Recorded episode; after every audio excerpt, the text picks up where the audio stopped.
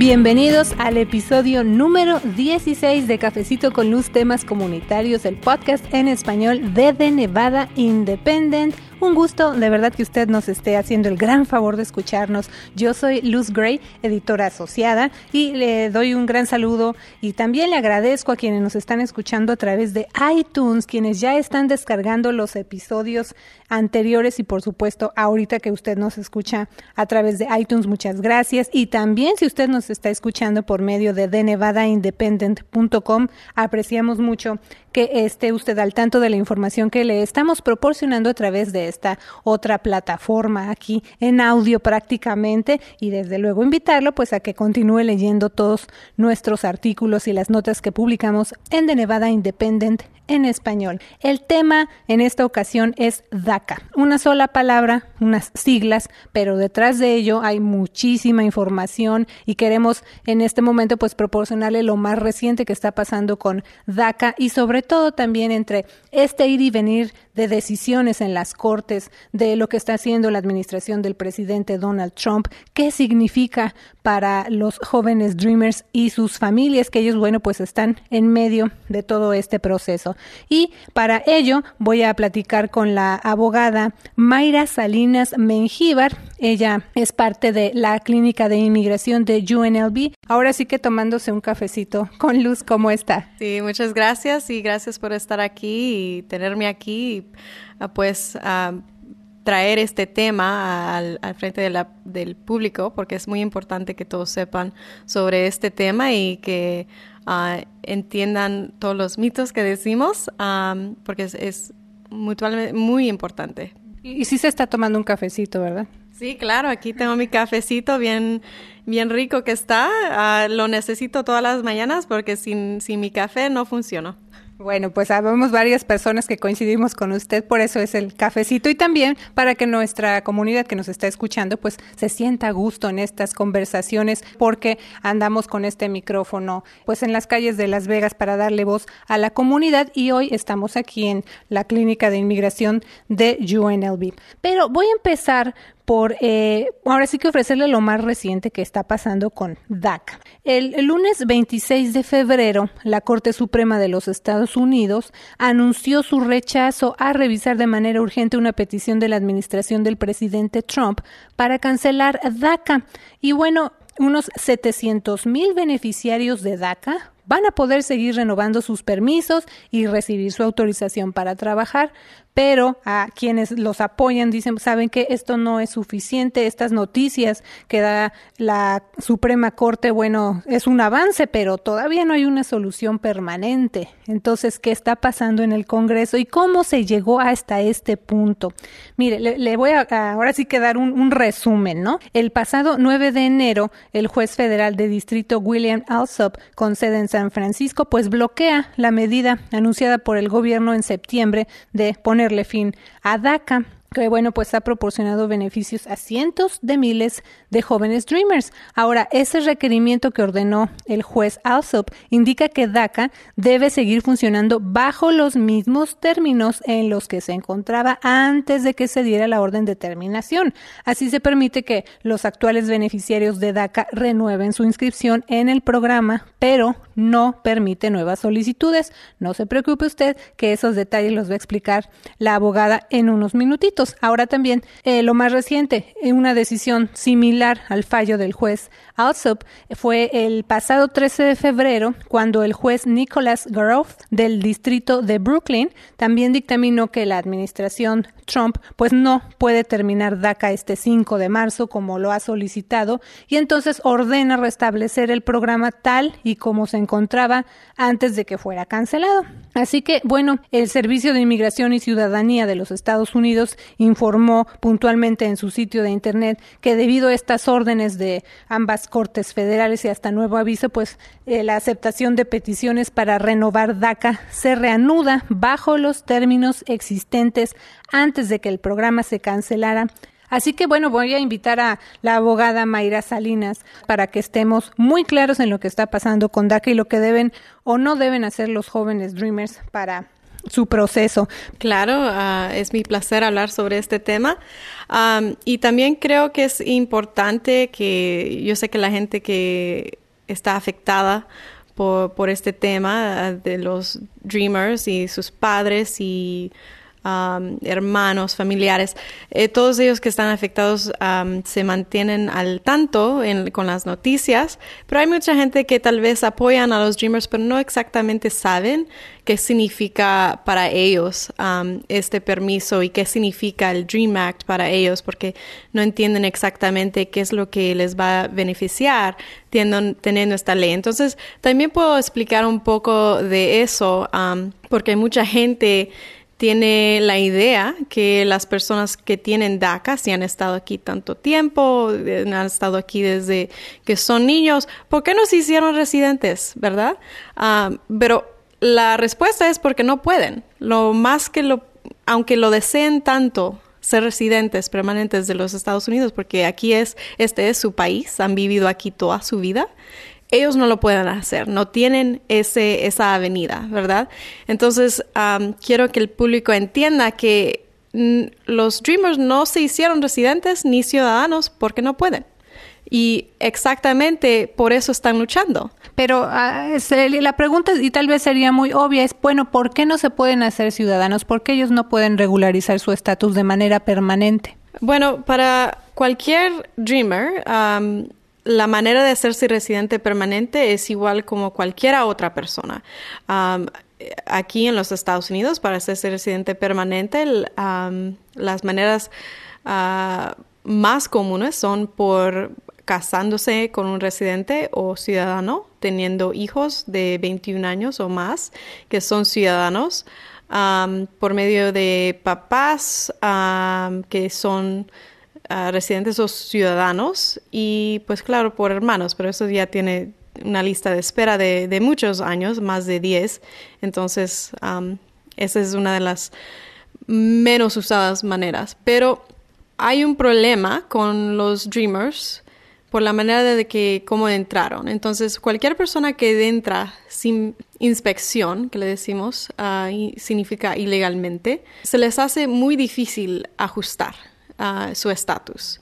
Tienen que tener una entrada legal y por eso es importante saber que teniendo DACA no te da esa entrada legal. Entonces todavía existe el mismo problema que si tratan de ajustar su estatus por cualquier persona familiar de la que acabo de hablar, van a enfrentar e-, ese mismo problema en este momento, ah, el beneficio de advance parole, el permiso de salir y de volver a de, entrar a los Estados Unidos legalmente, se ha cancelado y no se va a, a, volver a dar a los que tienen DACA. Entonces, eso ha cortado la posibilidad de que ellos puedan tener una entrada legal en este momento.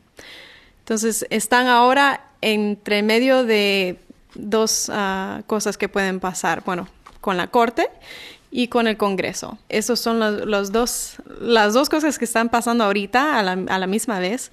La Corte que dio la orden preliminar para que continúen el programa de DACA. Y luego tenemos lo que está pasando con el Congreso, que ya sería algo permanente, que sí les diera más beneficios, pero no sabemos qué va a pasar con eso. Entonces, están en este proceso, en esta ventana, digamos, de poder renovar después de este fallo que dio el juez, ¿verdad? Pero también hay muchos requisitos y tal vez fechas clave que deban conocer las personas que nos están escuchando aquí en Cafecito con Luz. Sí, pues la orden que se dio fue en principios de enero, enero 9, y fue de un juez federal en la corte que está ubicada en California una de las cortes ahí. Y esa orden ha ordenado que el gobierno tiene que continuar con el programa de DACA, que estuvo actualmente antes de la decisión que se dio septiembre 5 del año pasado, que fue el día que el, fiscal general Sessions indicó que iban a terminar con el programa de DACA y que desde ese día, septiembre 5, hasta octubre 5, las personas que tenían su, su, DACA que se iba a vencer antes de marzo 5 podían renovar, pero no ninguna otra persona iba a poder renovar. La orden regresó el programa a el estatus que estaba antes de septiembre 5. Significa que cualquier persona que se le haya vencido su DACA antes de septiembre 5, ahora puede renovar. Anteriormente no podían cualquier persona que se le venza después de marzo 5, 2018, ahora igualmente pueden renovar. Y eso le abre la puerta a mucho más a, muchas gentes que ya se habían vencido o tal vez no quedaban de esa, esas dos fechas de septiembre 5 y marzo 5 y no podían renovar anteriormente, ahora sí lo pueden hacer. Entonces es muy importante que la gente sepa que si ya se les venció su DACA, pueden renovar ahora. Si se les va a vencer en el futuro, pueden renovar igual um, su DACA. Y um, eso nosotros en nuestra clínica lo vimos que impactó a, la gente que llamó anteriormente cuando teníamos ese plazo de 30 días para renovar el año pasado, porque sí teníamos gente que llamó y no estaban entre esas dos fechas. Llamó una persona específicamente que le regresamos la llamada cuando salió esta orden, porque a ellos se le vencía su DACA marzo 6. Entonces, él no pudo renovar porque, claro, no, no, no cabía entre esas dos fechas y significaba que él solo iba a tener su DACA un día más. Y cuando esta orden salió, fue la primera persona que llamamos. Entonces, sí, e, esa orden ha beneficiado a mucha más gente que, um, que pensaban que ya se habían quedado afuera. Ahora pueden volver a entrar. ¿Qué pasa actualmente con beneficiarios de DACA cuyos permisos ya expiraron? Y se lo pregunto, aunque usted ya dio una explicación, porque creo yo que es una de las preguntas más frecuentes, ¿no? Uh, sí, pues básicamente, si, si su DACA se le vence, ha quedado nuevamente indocumentado, ¿verdad? Sin, sin ningún permiso. Para las personas que tienen DACA, el significado de eso es de que no pueden continuar trabajando porque pierden su permiso de trabajo, ¿verdad? Entonces, si ya se les venció DACA, apliquen porque pueden volver a obtener su permiso de trabajo otra vez. Y si se les va a vencer pronto, apliquen ahora, porque eso va a evitar de que tengan un tiempo que se les venza a que les llegue el nuevo. Entonces no queremos que tengan ningún periodo uh, sin permiso. Um, igual hemos tenido preguntas de, de, personas que se les vence tal vez en seis, ocho meses y no saben si deberían de aplicar ahorita. No hay ninguna regla que que dicen no pueden aplicar si es más de cuatro meses. Pueden aplicar. Lo único que pasa es que la fecha cuando se les renueva su DACA solo va a ser por dos años. Entonces, no es que les va a montar dos años más a, la fecha que tienen ahorita. También otra pregunta, ¿quiénes se pueden reinscribir y quiénes no? Pues las personas que han recibido DACA anteriormente son las únicas que se pueden reinscribir. No están aceptando ninguna nueva aplicación. Si nunca han tenido DACA, no pueden aplicar. Igual si, por cualquier razón les quitaron DACA, uh, pues por su historia criminal o cualquier otra razón que que significa que ya no los requisitos de DACA no, no los pueden completar. Entonces, esas personas pueden hacer una consulta con nosotros para preguntar si deberían de aplicar otra vez, pero mucha de esa gente no tampoco va a poder aplicar. También hablábamos, uh, antes de que empezáramos a tomar este cafecito con Luz, abogada, las recomendaciones que usted daría, basado en lo que han visto en estos casos, a lo mejor preguntas frecuentes que ellos tienen o por llamarle de alguna manera algunos errores que están cometiendo porque vienen con la esperanza de, ok, ya voy a poder renovar, pero algo les falta o está escrito algo mal y entonces eso retrasa su proceso de renovación. Sí, muchas de las cosas que vemos es, bueno, la primera es de que no tengan todos sus documentos. Para especialmente con cualquier proceso de inmigración, es muy importante que ustedes mantengan todos sus documentos que hayan sometido en cualquier tiempo, no importa de para qué beneficio era, porque eso es su historia mm, ah, con inmigración. Eh, eh, van a tener todos esos documentos debajo de su archivo, bajo su nombre. Entonces, es muy importante de que mantengan todos sus documentos. Eso incluye cualquier petición, aplicación que hayan sometido.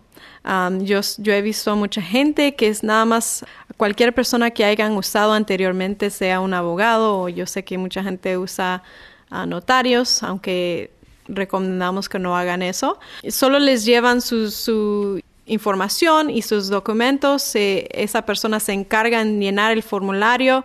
Nada más les dicen que firmen y luego ya se van a casa. Sin tener una copia de ese formulario, sin tener una copia de lo que han sometido a inmigración. Ese es un error.